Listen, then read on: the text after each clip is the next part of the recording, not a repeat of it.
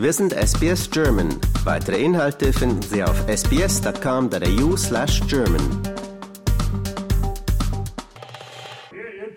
bekommt ihr hier, gemietet es als reichlich Hühnerherz. Unvergleichlich! Ich kann mähen, ich kann mähen, ich kann sehen für den Dreh. Ich kann mähen, ich kann mähen, gibt es weite von Seien, steht ins Weiten, wie von Slängen, Die Oper ist ein internationales Spielfeld. Opernsänger und Opernsängerinnen aus aller Welt bringen ihre Künste auf Bühnen der Welt dar. Und egal woher sie kommen, sie müssen viel Text, meist in einer Sprache lernen, die sie nicht beherrschen. So auch das Ensemble der Leicester Opera in Victoria. Die Leicester Opera bringt jedes Jahr seit 2018 eine Oper von Weltrang auf kleine Bühnen im Staat. Dieses Jahr ist das die Oper Martha oder Der Markt zu Richmond. Geschrieben wurde sie von dem deutschen Komponisten Friedrich von Flotow. Uraufgeführt im Jahr 1947 in Wien wurde die romantische Komödie mit den eingängigen und fröhlichen Melodien ein Riesenerfolg. Dann geriet sie aber ein wenig in Vergessenheit. Und jetzt hat der Direktor von Leicester Opera, Jamie Moffat, diese Oper wieder zum Leben erweckt und bringt sie zum ersten Mal seit 70 Jahren wieder auf australische Bühnen. Und er hat auch beschlossen, dass die ausschließlich australische Besetzung den Text auf Deutsch singt. Ich war bei einer der Proben dabei, wo ich auch Hans Henkel getroffen habe. Er ist bekannter Operngönner aus Melbourne, der auch bei dieser Aufführung eine Rolle spielt. Allerdings ohne zu singen. Ich bin ein großer Opernfreund und auch Förderer äh, der Opernmusik und die Lister Opera ist mir vor einiger geraumer Zeit aufgefallen als klein und unendlich leistungsfähig. Und äh, dann kam es dazu, dass ich, der ich Büroflächenvermieter bin, ihnen helfen konnte, für ihre Probenarbeit eine leere Fläche, die wir leider nicht vermieten können, anzubieten als Probenfläche. Und dadurch bin ich sehr stark mit ihnen in Kontakt gekommen. Der Markt beginnt, die Glocke schallt, der Richter naht, wie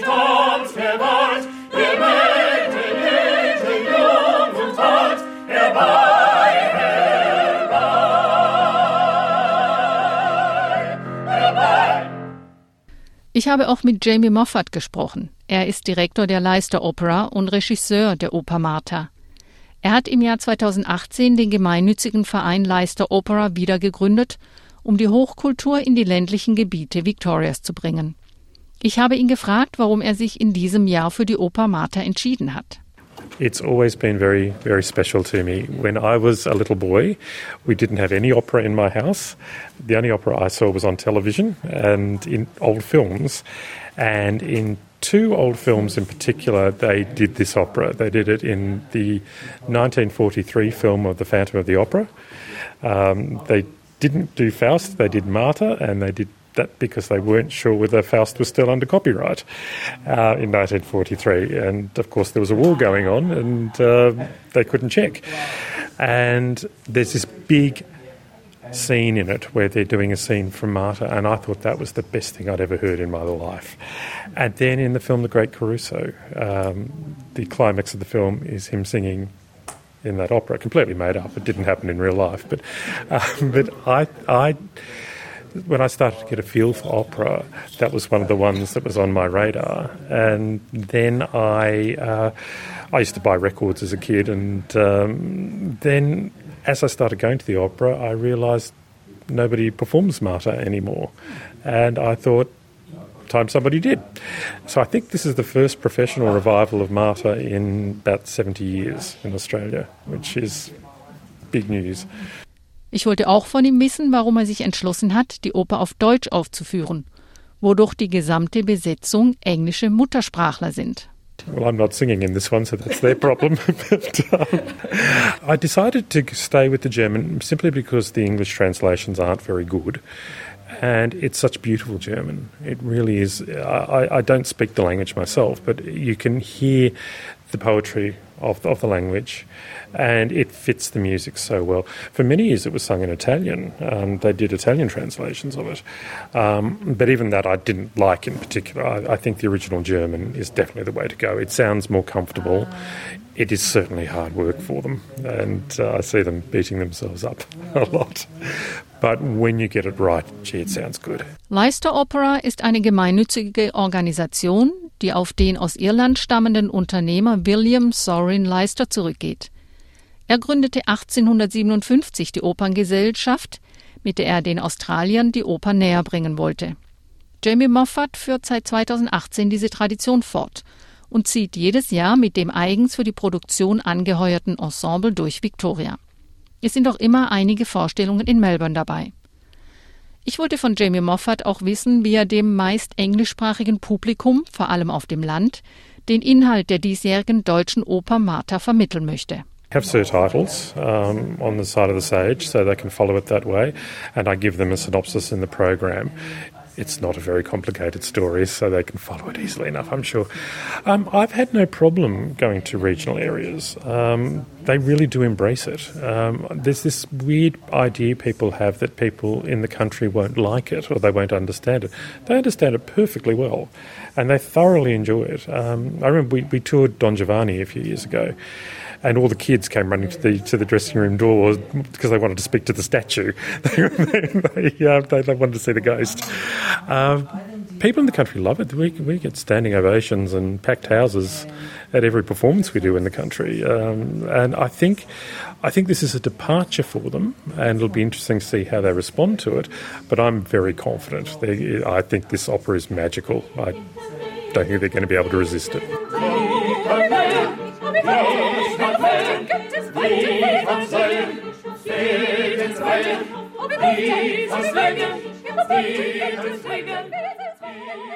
Für die Aufführung engagiert Jamie Moffat hochkarätige und erfahrene Opernsänger und Opernsängerinnen. Für Martha musste er gleich vier Hauptrollen besitzen, zwei weibliche und zwei männliche.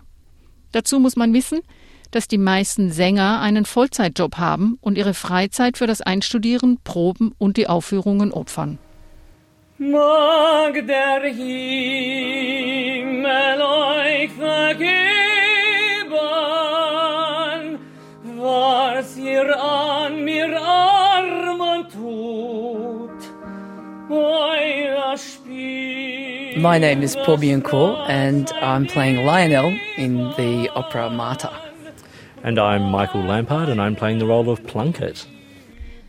Die Sänger der männlichen Hauptrollen, Paul Biancourt und Michael Lampard, sind beide preisgekrönte Opernsänger mit internationaler Erfahrung.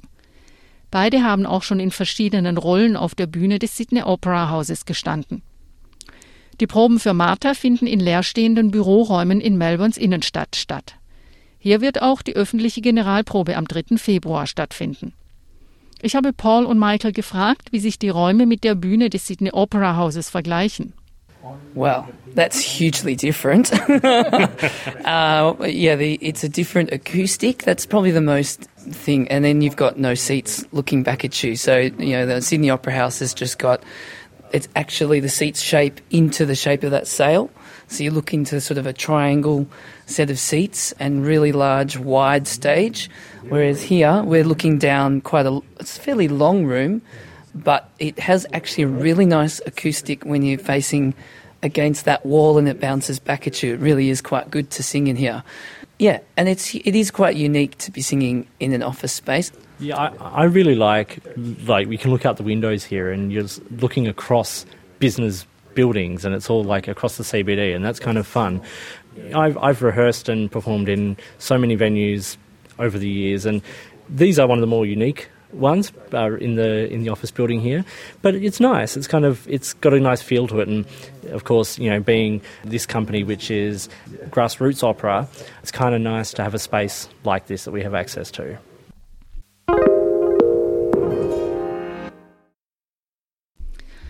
Paul Biencourt und Michael Lampard ziehen beide schon seit einigen Jahren mit Lyster Opera durch den ländlichen Raum in Victoria. Ich wollte von Ihnen wissen, ob das anders ist, als auf einer großen Bühne zu stehen. Absolutely. Uh, one thing we've noticed touring with uh, Leicester Opera over the last few years is not only is the audience different generally speaking, but they're different in every town we go to. You know, we have beautiful audiences everywhere we go that really enjoy seeing the opera, and we, we go into communities that don't get the same kind of opera that we get in the big centres.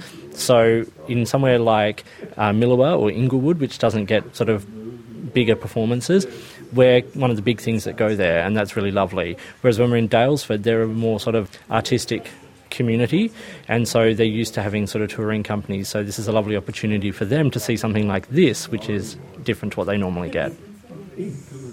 And also that we're going to go to the round, which will be really mm. interesting because there's a new theatre out in the suburb Nunawading. So it'll be interesting to see who comes to that because it, it'll be a new audience.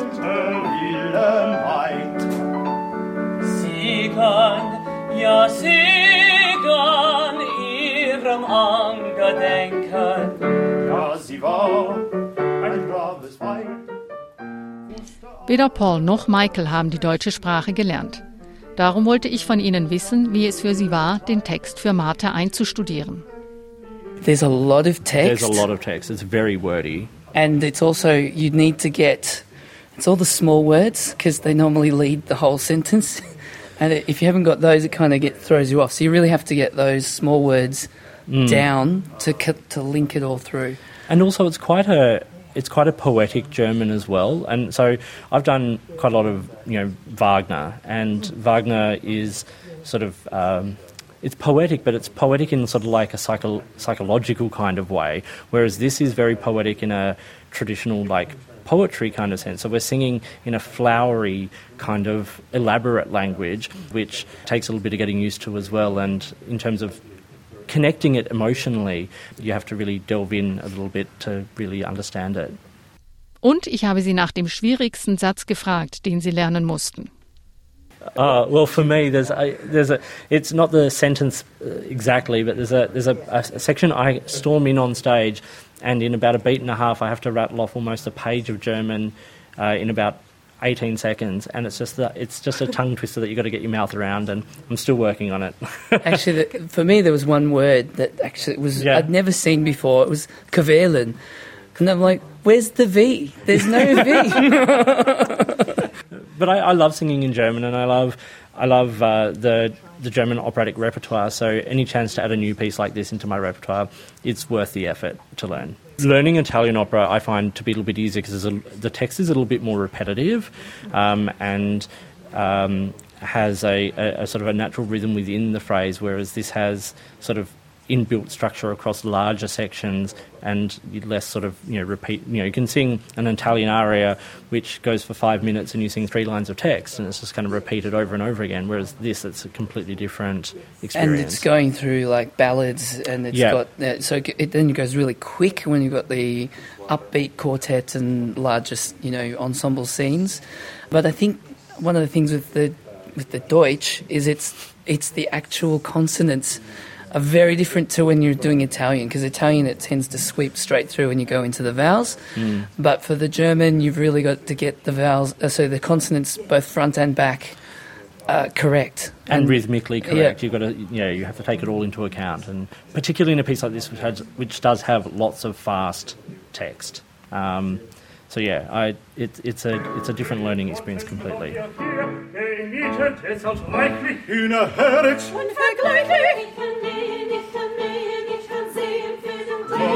Uh,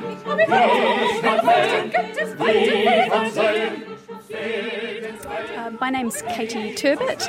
In the opera Marta, I'm playing the role of Marta. Her real name is actually Lady Harriet, but she takes on the name of Marta to go undercover with the peasants.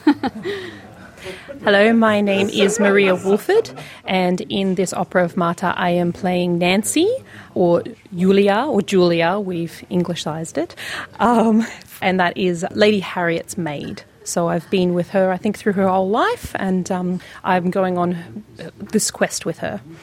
Das sind Katie Turbit und Maria Woolford, die die beiden weiblichen Hauptrollen singen. Von ihnen wollte ich wissen, ob sie hauptberuflich Opernsängerinnen sind oder ob es für sie eine Nebenbeschäftigung ist. It definitely is for me. Um, I work full time at a community radio station, actually. So that's my full time job. And yeah, this is just a very exciting extracurricular activity for me. yeah, but this is a very this is a very big role for me. So I'm currently completing my second year of my Masters of Opera Performance at the University of Melbourne. I've moved down from Brisbane to complete this degree, and I thought that this was an excellent opportunity to just augment everything I'm learning there to get a big role under my belt. Nancy's huge, um, and it's very exciting. Auch die beiden weiblichen Hauptdarstellerinnen mussten für Martha viel deutschen Text lernen. Ich habe sie gefragt, wie sie das angestellt haben.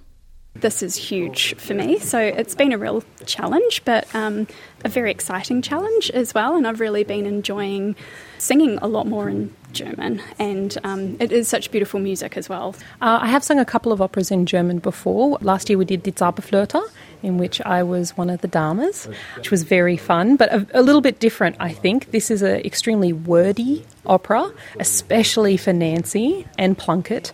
So it's been very tricky getting my tongue and mouth around all of the consonants that happen in German. It's, it's been very good, though. I've really enjoyed it.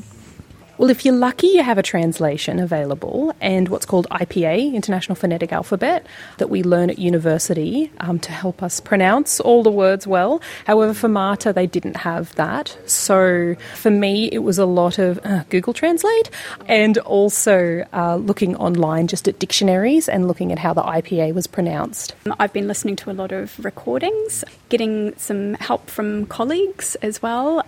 I'm actually very lucky. The community radio station that I work at is a classical community radio station, and I did get some help from a wonderful volunteer um, who is very good at German pronunciation, so he's been helping me as well.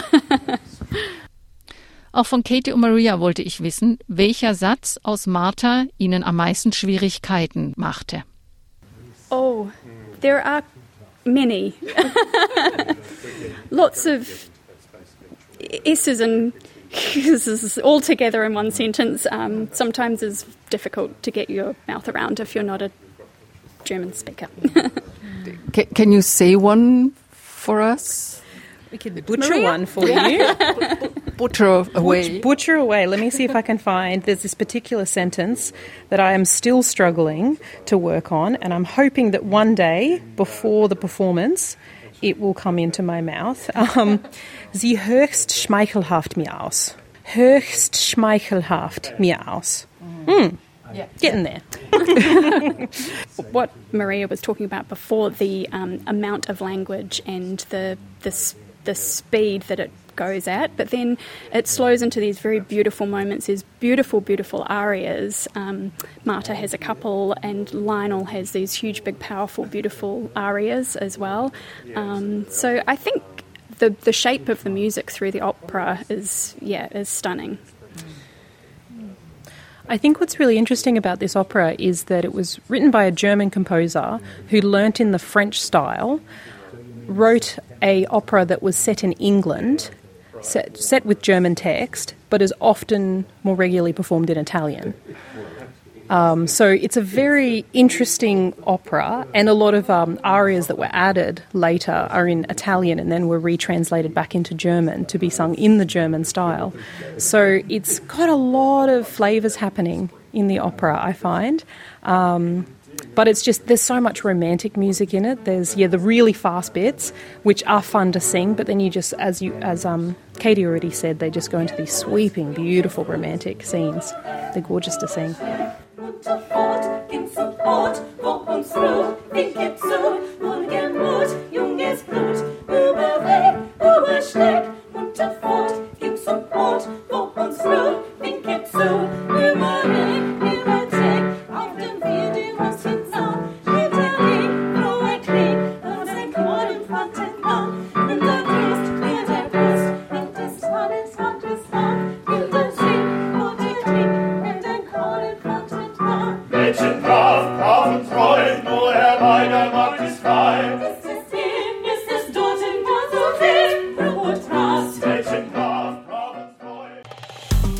Liken, teilen und kommentieren Sie unsere Inhalte bei facebook.com/sbsgerman.